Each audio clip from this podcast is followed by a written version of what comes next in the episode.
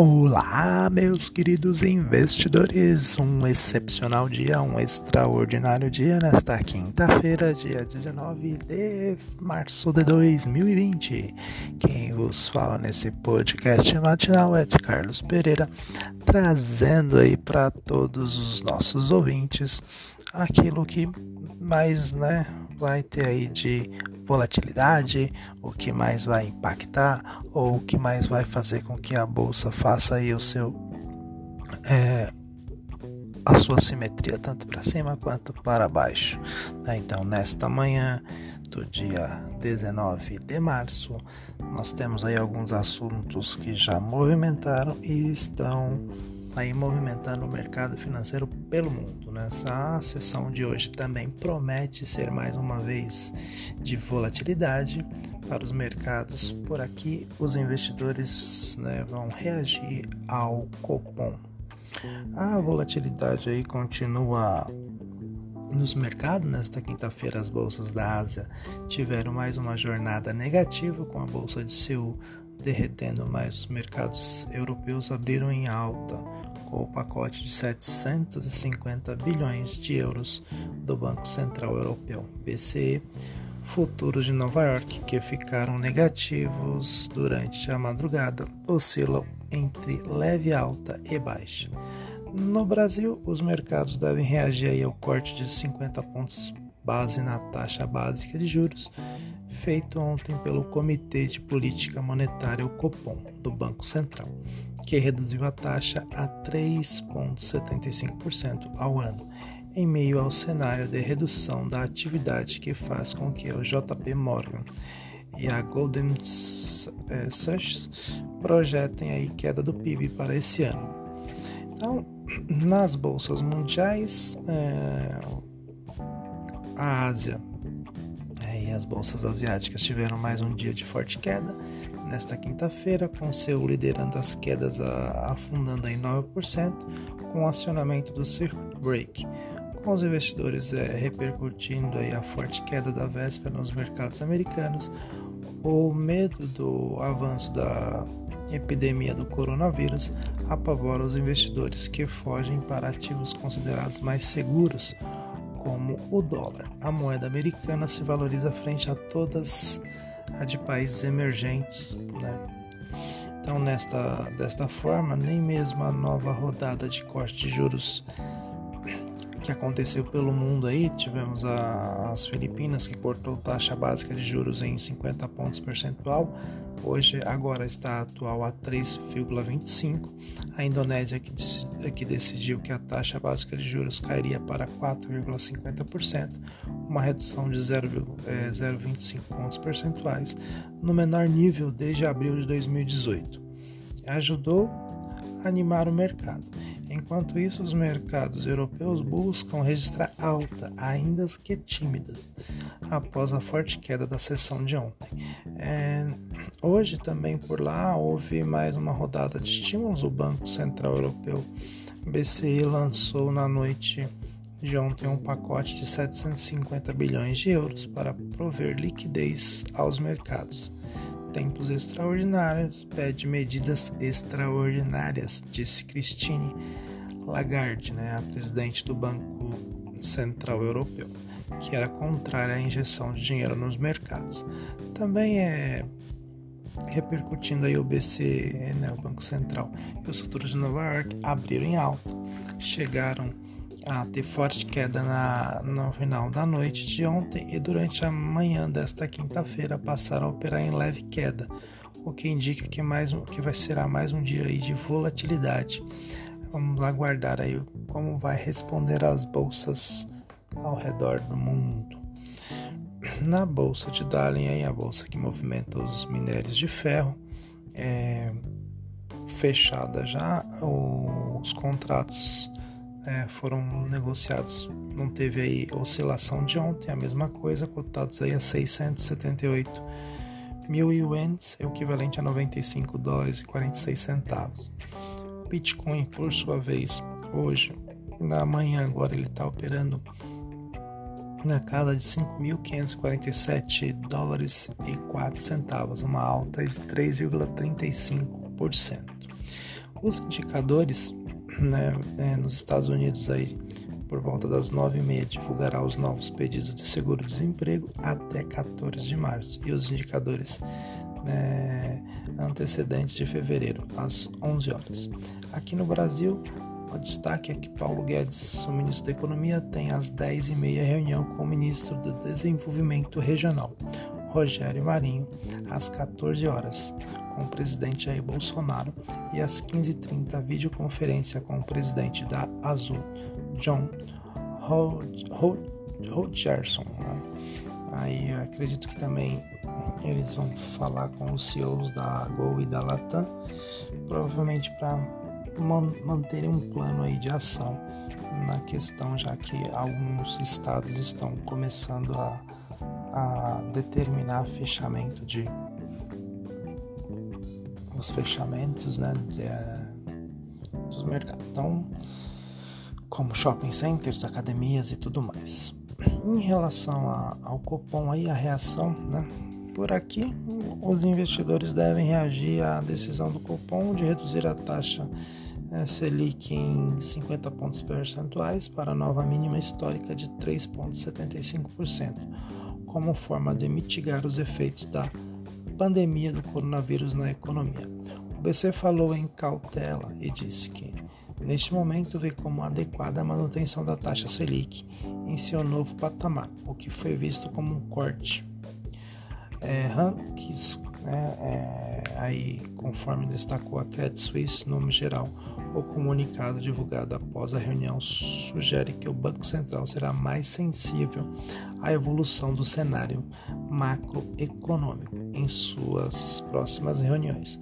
No ambiente atual, o presidente é o principal objetivo da autoridade monetária deve ser de garantir a estabilidade do mercado financeiro pois o impacto da redução da taxa de juros na atividade econômica deve ser menor do que usual e menos eficaz para compensar os efeitos negativos da crise do Covid-19, avaliaram.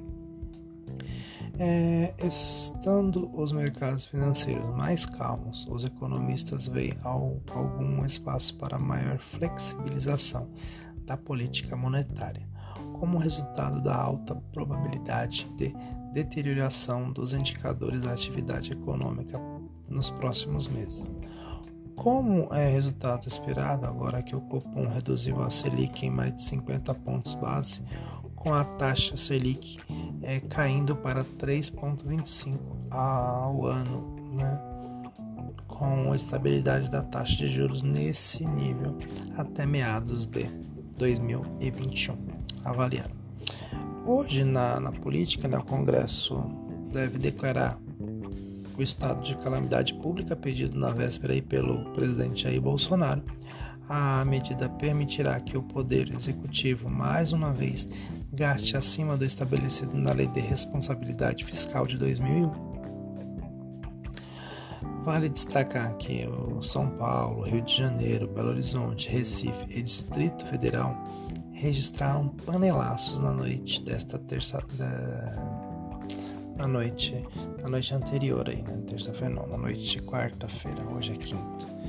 É, além de, de bater panela, as pessoas gritavam fora Bolsonaro, é, expondo um maior desgaste do presidente em meio à crise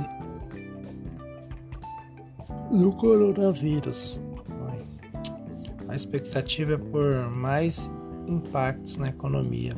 A Prefeitura de São Paulo já determinou o fechamento do comércio até 5 de abril, enquanto o governo do estado paulista ordenou o fechamento de todos os shoppings e academias da Grande São Paulo, em meio ao cenário de desaceleração aí da economia.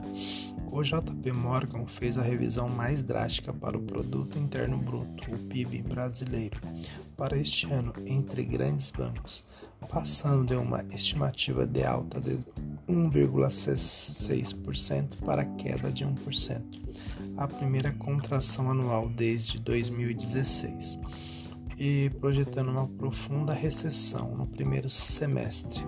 O Goldman Sachs também cortou sua estimativa para 2020, passando de expansão de 1 0,5% para queda de 0,90%. No cenário corporativo aí, as empresas que fazem parte da bolsa, né, as lojas Renner, anunciou a interrupção do funcionamento das suas lojas na Grande São Paulo a partir desta quinta, diante da pandemia do novo coronavírus. Em fato relevante aí a campanha, a companhia informou ainda que o horário de funcionamento de suas demais unidades serão reduzido, mas não deu detalhes. A Petrobras informou na noite de ontem que iniciou a fase vinculante para a venda dos blocos do Golfinho e Camaru, Camarumpi em águas profundas na bacia do Espírito Santo. Segundo a estatal, os interessados receberão carta convite para participar do processo. Em outro comunicado, a petrolífera informou que adiou para 30 de abril o prazo da entrega das propostas dos interessados em comprar sua participação de 51% na Gaspetro. Já a Tecnisa registrou prejuízo líquido de 59,62 milhões no quarto trimestre do ano né, deste ano, queda de 7,1 na comparação com o mesmo período do ano passado.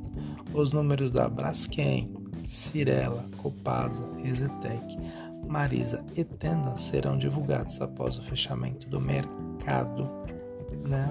Após as 17 horas aí, 17 e meia acontece aí o balanço das empresas. Então, essas informações aí tiradas da Bloomberg e agências do estado, né, e Bloomberg juntas. É, o que eu quero deixar para vocês é aquela coisa que eu sempre falo. Nós somos investidores com pensamento no longo prazo. Então você tem que estar tá aí preparado para as oscilações, por isso se chama renda variável, é, com base nos quatro filtros que você tem que estar tá sempre fazendo para compor a sua carteira.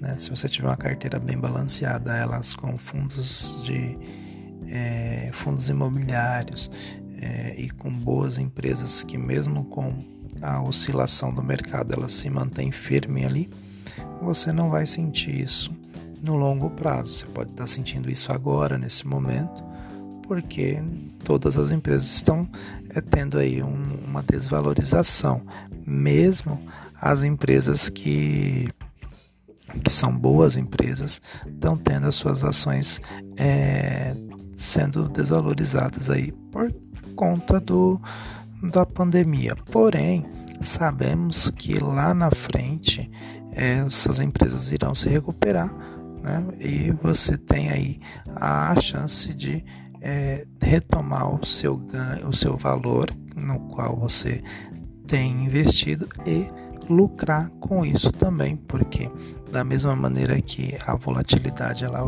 vem né, forte para baixo, ela também pode oscilar muito forte para cima. E nesse momento, essa é a grande estratégia do, da bolsa de valores, é você ter paciência nos momentos que tão, estão todos aí com os canhões apontados e atirando, e naquele momento que todos estiverem ali tocando os violinos, é que você pode então sim é, lucrar muito com, com a bolsa, porque né, no momento que está tudo calmo, é o momento que as pessoas querem comprar. E na verdade esse é o momento que você faz o seu capital crescer, né? E aí você vai ganhando experiência e vai fazendo com que é, nesse, nessa experiência você aprenda a colocar cada vez mais é, os seus ativos em lugares diferentes. Então, um exemplo, né? você comprou uma, uma ação XPTO agora porque você tinha uma, é uma reserva de oportunidade.